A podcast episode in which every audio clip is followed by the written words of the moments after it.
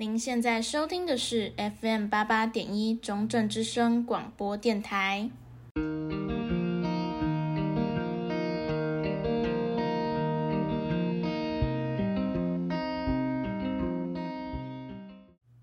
各位听众朋友，大家好，欢迎收听明珠讲堂，我是主持人云杰。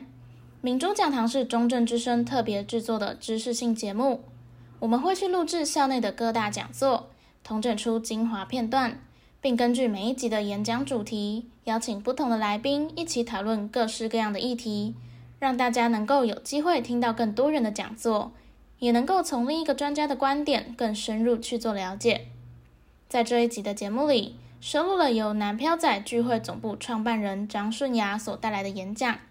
演讲名称为《新媒体势在必行》。为品牌打造社群行销力，讲述在社群节目日趋火红的时代，应如何保持创造力，并且我们邀请到了中正大学传播学系的李正中教授，来和我们分享媒体行销的力量。在第一个段落，讲师提到分众的概念，也就是做品牌内容时，能够了解目标客群以及做出消费者的轮廓分析。对制作符合顾客需要的社群内容会有所帮助。我们先来听一段演讲的内容。在做自己的品牌社群内容的时候，分众的概念其实真的非常的重要，就是你要非常非常了解你的客人是谁，你可以很精准的做出所谓的呃顾客的轮廓分析。那其实就能够真的帮助你做到很好的，或者很贴近你的顾客需要的品牌内容。所以呢，就是从我建议，如果你是有想要创业或者想要做自媒体的人，你其实可以先尝试丢不同的东西去试试水温。那你可以稍微了解一下，就是这些会看你的内容的人，他们到底有什么样的特性？那在这样的特性之下，他们可能。生活上会遇到什么样的问题？我可以提供什么样的影呃什么样的社群内容去跟他们做对话？那也许你的顾客的特性根本就没有时间打开 YouTube 坐在那边看影片，因为你知道 YouTube 它需要付费的功能才能让它在背景播放，对吧？那所以呢，当这些不会付费买 YouTube 功能的人，你可能就只只能用一些呃可能是 Spotify。Podcast 的方式去接触他们，然后用呃广播，或是甚至其他比较被动式的接收。然后让他们接受你的内容，那这个时候你应该选择什么样的平台？这都是我们在做社群内容的时候需要做考量的。第一个段落呢，呃，讲者他分析了，强调这个分众的概念。那想要请问老师说，社群媒体行销是一项与顾客创造长期沟通的管道，但是一定要制定目标客群吗？如果可以推出符合各种客群的相关内容，这样是不是可以增加触及幅度？是不是更有助于行销呢？好，呃，关于所谓的分众也好，或者说我是不是可以符合比较大众的这样的一种方式哈？呃，我不能说一定不可以啊。基本上客群的设定啊，我们基本上还是当然要依依据你的产品的属性或是服务的属性，然后来设定嘛。如果说你的这个商品它对于大众来讲是可能普遍大众所需求的。而且可能需求的，呃，对他们来讲，使用的目的是一样的话，可能当然是可以。但是其实大部分的情况之下都不是。好，即便它是同一种商品，它可能对不同的消费者，或是所谓的消费社群，或是目标客群，它都有不同的嗯意义，好，或是不同的啊、需求的，不应该说。不同的使用的需求啊，所以基本上我还是觉得说，能够尽量定定出越精准的分众越好。那另外再来，你想一下哈，我们在使用 YouTube 的时候，或者是我们在使用 IG，或者是在使用各种所谓的社群媒体的时候，它都会跳出一些推荐的内容，所以我们每个人。得到的推荐的内容会不一样，它一定有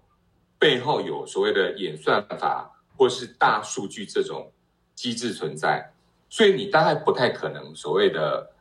哦设计一个符合所有的人的需求、哦，它基本上不管你是在从人的行为模式上面，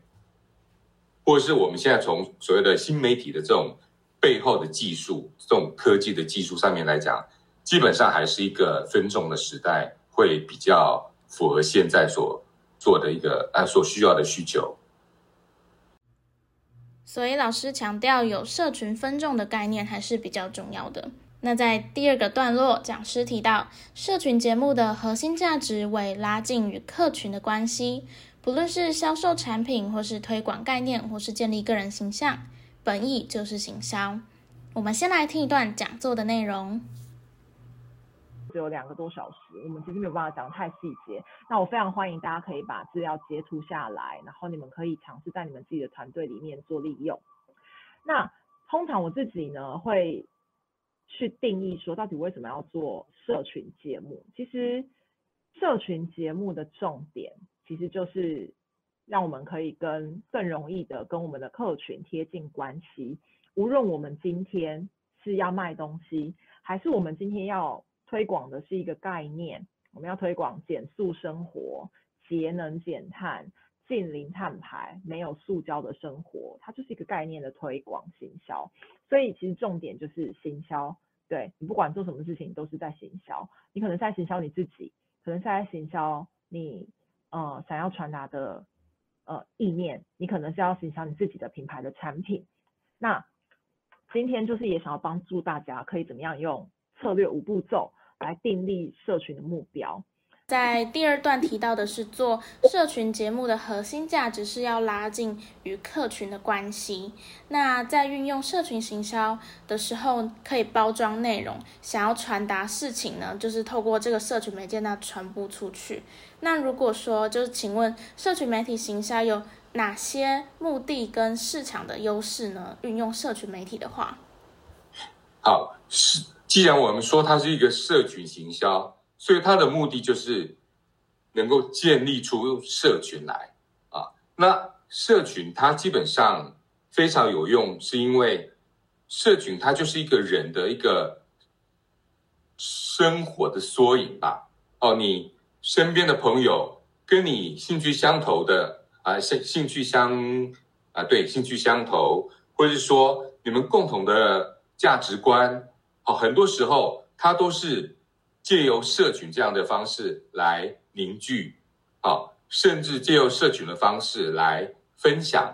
传播，所以它具有一个凝聚向内的这样的一个力量，它有一种发散出去的这样的一个力量，啊，所以这个东西基本上它有它的重要性存在。那也就是因为它有这样的一个重要性，如果你能够掌握到一个非常好的一个社群，能够非常了解你的社群，也非常能够经营一个好的社群的话的的的话了哈，呃，它当然对于你在、呃、行销上面会具有相当大的优势。那为什么会具有相当大的优势呢？啊、我们举例来说，我知道这个社群什么能够引发他们的注意。什么东西能够感动他们？什么东西能够让他们感到兴趣？然后他们会因为这样，甚至帮你做分享、做宣传。那这个就是一种市场的优势啊，因为你就是要获得他们的认同，你就是要获得他们的信任啊。这个我觉得说，社群的经营确实是一个很重要，特别是现在我们很多的行为。很多的呃，生活的时间几乎都在社群上面，都在网络上面了。这样讲，OK。嗯，那这边想要就是再另外问老师说，那用社群媒体做行销，跟一般的投放广告，或者是就是嗯，可能不用自己来经营，但是就是花可能钱，然后去请广告厂商啊等等，那这样的方式有有什么差异吗？或者是哪一个会比较？好，或适合什么样的人呢？当然，从广告业者那边来讲，他们有他们自己的专业啦。那呃，你当然也可以自己自己经营。好，呃，我不我不觉得说这两个是是相冲突的，或者是说，呃，这两个其实某个程度来讲，它可能是相辅相成，因为呃，从广告客户那边来讲，投放他们有他们的一些呃知识、专业的知识背景，所以他们了解的面向一定比我们自己来经营要广的很多啊，而且他们也会知道说。现在的趋势是怎么样啊？或是说现在大概怎么样的一个策略是最有效的，或是哪些策略其实是比较不是那么有效的？好，这个是我觉得从专业上面来讲，那个广告业者他们有这样的资源，有这样的能力，但是做社群有时候个人来讲的话，他会有一种比较人跟人之间互动的关系，所以。如果你自己有去参与这个社群，跟这些所谓的呃目标哎客户或是社群里面的人，好了，我们这样讲，不要都是讲消费者讲客户，而是说我们是社群里面的的一群哦，彼此去分享，彼此去互动，它有它的还是一样，它可能不是那么的，好像功利性或是目的性。它就是纯粹就是一个社群的的关系的一个建立，或是一个啊、紧密的连接啊，所以我觉得两者我是觉得是一个相辅相成的的的呃关系啦。在第三个段落，讲师提到策略，首先要先找到痛点，再根据痛点有目标性的找到目标客群，然后再去透视竞争者。最后找出自身品牌的优势以及定义品牌。我们先来听一段讲座的内容。什么叫策略五步呢？大概就是这五个步骤。第一个就是说，你需要定一个会痛的目标。会痛的目标的意思就是说，你会痛，你的老板会痛，你的团队会痛。也就是说，你要定义你要解决的问题。那定义这个问题没有很容易。对，那要解决它也没有很容易。可是你把这个目标定出来之后，就会进到第二点，你就能够比较有方向性的认识你的客户。你不会只认识一个泛泛大众，你不会只是泼泼栽，而你是有目标性的了解你的 TA。好像刚刚的 Vogue，好像刚刚的 GQ，它都是杂志，放在书局里面，放在 Seven 的架上，可是它的客群就是不一样。你就有办法目的性的了解这些 TA。当你了解了 TA 之后，你就需要再去看有哪些你的竞争品牌，这些竞争品牌做了哪些事情？那他做的这些事情，哪些事情是消费者喜欢的？哪些事情是消费者不买单的？这就是所谓的透视竞争者，去定义竞争者的品牌。到最后，我们就可以用一张 A4 的纸。然后去连接我们自己品牌的定位，找出我们能提供，但是别人不能提供的自我定义。那实际上是怎样呢？第一步，我们要了解我们的商业目的，我们才有办法定出来一个目标。对，什么叫做商业目的？商业目的就是商业上的企图心。你到底要在你的 business 里面做到哪一件事情？那社群可以做什么？社群可以帮助组织达到你的商业企图心，所以你有可能是要怎样的？你有可能是要培养扩大，就是说，哎，我现在的粉丝呢很不错，我希望可以把它扩大一点点。对，那或者是呢，你想要呃，你想要转换品牌，对，你想要吸引竞争品牌现在有的粉丝，你觉得哦，竞争品牌呢？现在有的粉丝比较，他们比较是铁粉，他们呢追踪他们，然后也很会买东西，他们的转换率比较高。可是我的内容比竞争品牌好，我希望可以把这些消费力或是转换率比较高的粉丝变成我的粉丝。那我也有可能呢，希望把我自己的粉丝专业的粉丝再扩大一点点。哦，我打错字了，对不起，是扩大族群。对，就是把我的粉丝再增加。或者是，嗯，就是我想要瞄准一些特定行为偏好的人，比如说我过去好像好味小姐一样，她过去可能在影片做的就是一些比较温馨的内容，可是呢，她想要瞄准一些呃不一样的喜好的粉丝，他可能就透过他的 podcast 去做一些不同的内容，反差性比较大的内容，去扩大你的粉丝族群。那也有可能是想要在你的社群里面做关系的深化。对，我已经有。现在的买家了，我现在的买家呢，我觉得很赞，不错。对，我想要，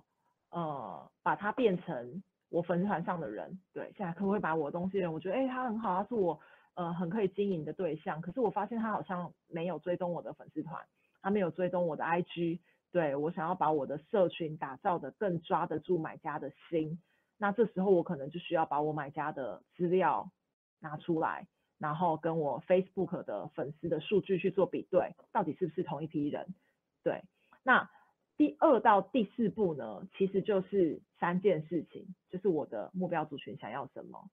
竞品满足了什么，跟我能解决的痛点。好，先讲过去，等一下会有比较，呃，等下我有个范例跟大家做分享。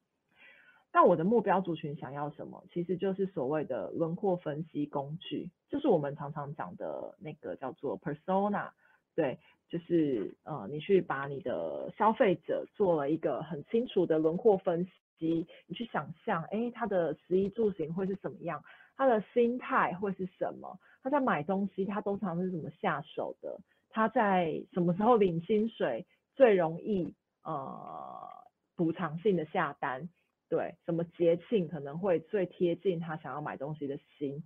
？OK，那再来，我们也可以透过一些社群跟网站的监测工具去找一些嗯竞品，对，而这竞品满足了我的目标族群的什么？那再来，我们也可以透过呃黄金圈，对，一个呃 Apple 很喜欢用的工具，找到我们能解决的痛点。关于这个段落，想要请问老师，在掌握了技巧之后，但是现在的社群媒体已经呈现非常饱和的趋势，品牌难以在社群红海中曝光啊，被看见。虽然大家都可以，人人都可以自己经营自媒体，但是很多人因为考虑到投入社群行销的投资报酬率太低了，所以就对此就止步，就不想要经营。那老师对这个现象有什么看法呢？或者是在这样的趋势底下，社群行销仍然非常的重要吗？呃，你说它饱和，确实它是一个饱和，而且它因为它的进入门槛很低啊，所以好像感觉大家都可以进入，好像这个这个是一个开放的一个平台，但是。呃，你当然，你看为什么有些人会失败，或者说大部分人会失败，这个当然也值得我们去观察、去理解，或是去进一步的做呃检视，或是或是思考。但是还是有很多成功的人啊，啊，或者成功的，不管是 YouTuber 或是 Podcaster 这些这些所谓的呃社群的创建者，那他们到底是凭什么成功？他们一定有他们某些特质，啊，会吸引到这些所谓的跟他们，呃，具有相同属性的，或是这个社群里面，他们会觉得在这个社群里面有一种，呃，认同感。那这个你只要抓到这个部分，抓到这样的一个点的话，它就是一个最成功的呃策略的切入点呐、啊。那。你一定要知道就是说好，我到底要怎么样去跟呃其他的所谓的行销品牌产生切割，产生不同的呃区隔哦，所以呃任何地方它都会有这种所谓的红海，都是都都都都是大部分我们所面临的都是这样的一个情况哦，但。还是有人能够突出，然后从中去成为大家所认识、所认知的啊，所以这个我觉得不能说，因为这样就好像就放弃了。那有些或呃，或是多数的人会觉得说，这个好像有点不好做，或是浪费哦。只能说啊，呃，重点在于技巧哦，而不是在于工具，因为工具大家都使用的是一样的东西嘛。啊、哦，这个大概是我的一个观点，一个一个想法。在第四个段落，讲师整理了四个内容定位，包含引导购物、品牌认同、触发共鸣以及解决痛点。我们先来听一段讲座的内容。有的时候呢，会想不出来 idea，对，有的时候想得出来，想不出来也不是你脑子不好，想得出来也不是说你的脑子特好。是当我们在想内容的时候，或是当我们在带着我们的团队想内容的时候，有没有一个逻辑性？所以我们在确认我们自己的内容定位的时候，我们一定要有逻辑的想，对，我们的内容定位到底是要做，呃，到底是要做促销购物呢？还是我们要做解决痛点？OK，还是我们想要打造品牌的亮点，创造一个品牌认同感？还是要我们去引发一个共鸣，对，触动一些人的内心。母亲节的时候有好多这样子的内容，对不对？然后停电的时候，可能台湾大缺电的那段时间，可能就有很多解决痛点的内容。OK，然后呃发年终奖金的那段期间，就会有很多促销购物、引导购物的内容。那在一些行销的淡季的时候，我们是不是就需要把握时间去创造我们整个品牌的认同？所以，当今天你的品牌是需要去做一个社群的规划的时候，我会建议大家把一个一年的呃每一季每一个月的年表把它写出来，然后哪一个时间你应该要导购，哪一个时间你可以提供一些品牌的共鸣的内容。哪一个时间你可以提供一些比较实用性的内容？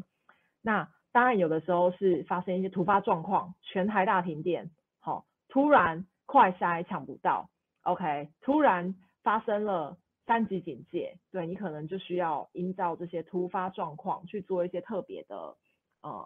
社群设计，这样子。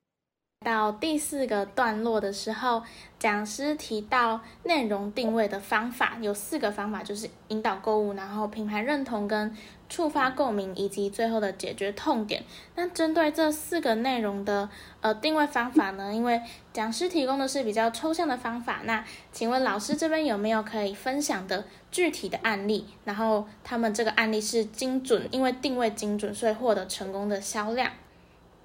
OK。我这里有一个一个，我可以提一个呃，让大家去思考的哈。呃，一般来讲，我们会觉得年轻人好像对政治的参与度比较低，哦，比较不去关心政治。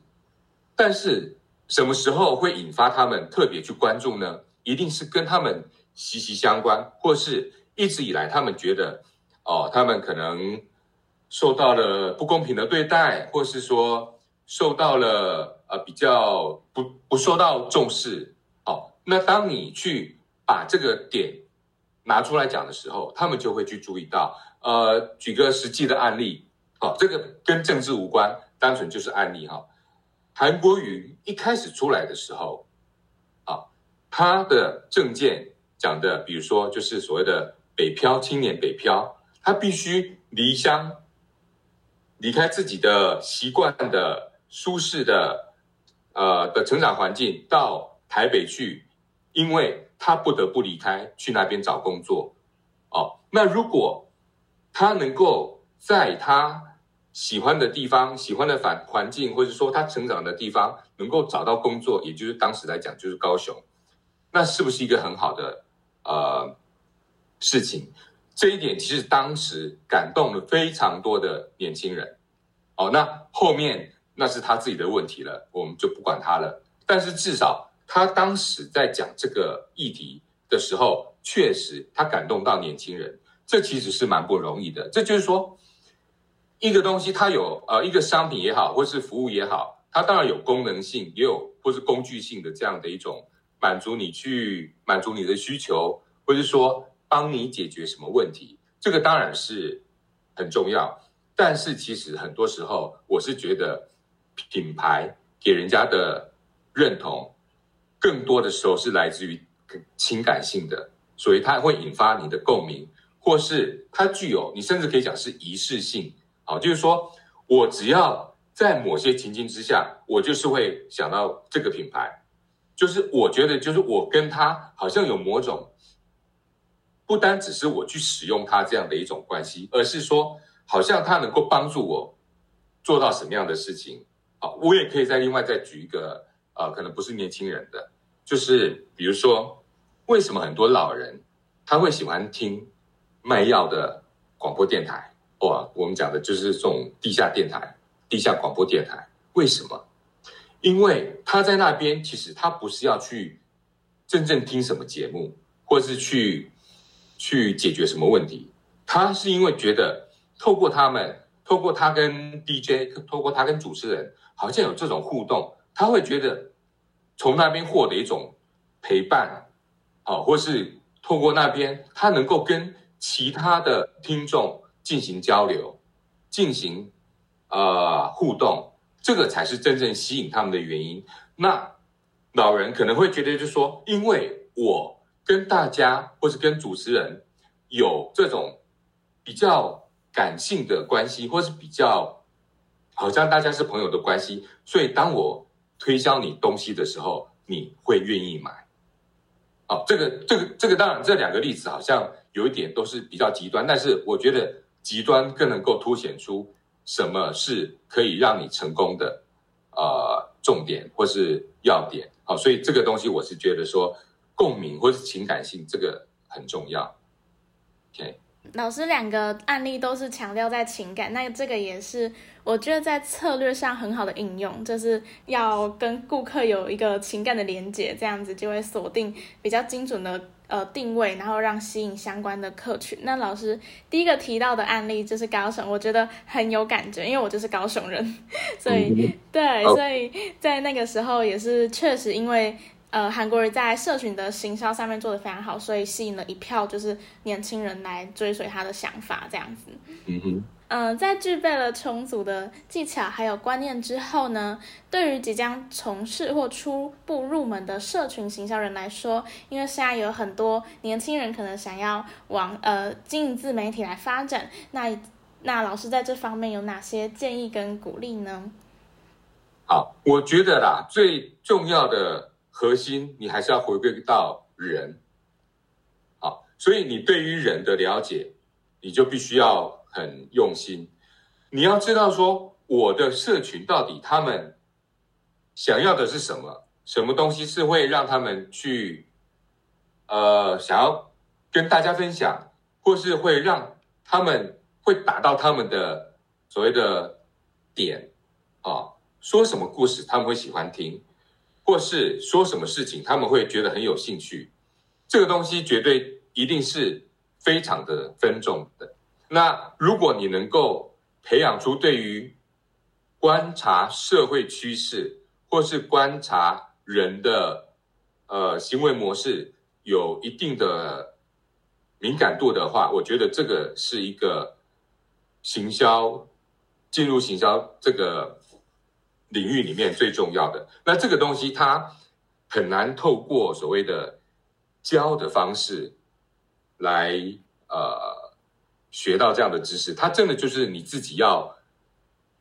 具有这样的一个敏感度啊！我觉得这个是一个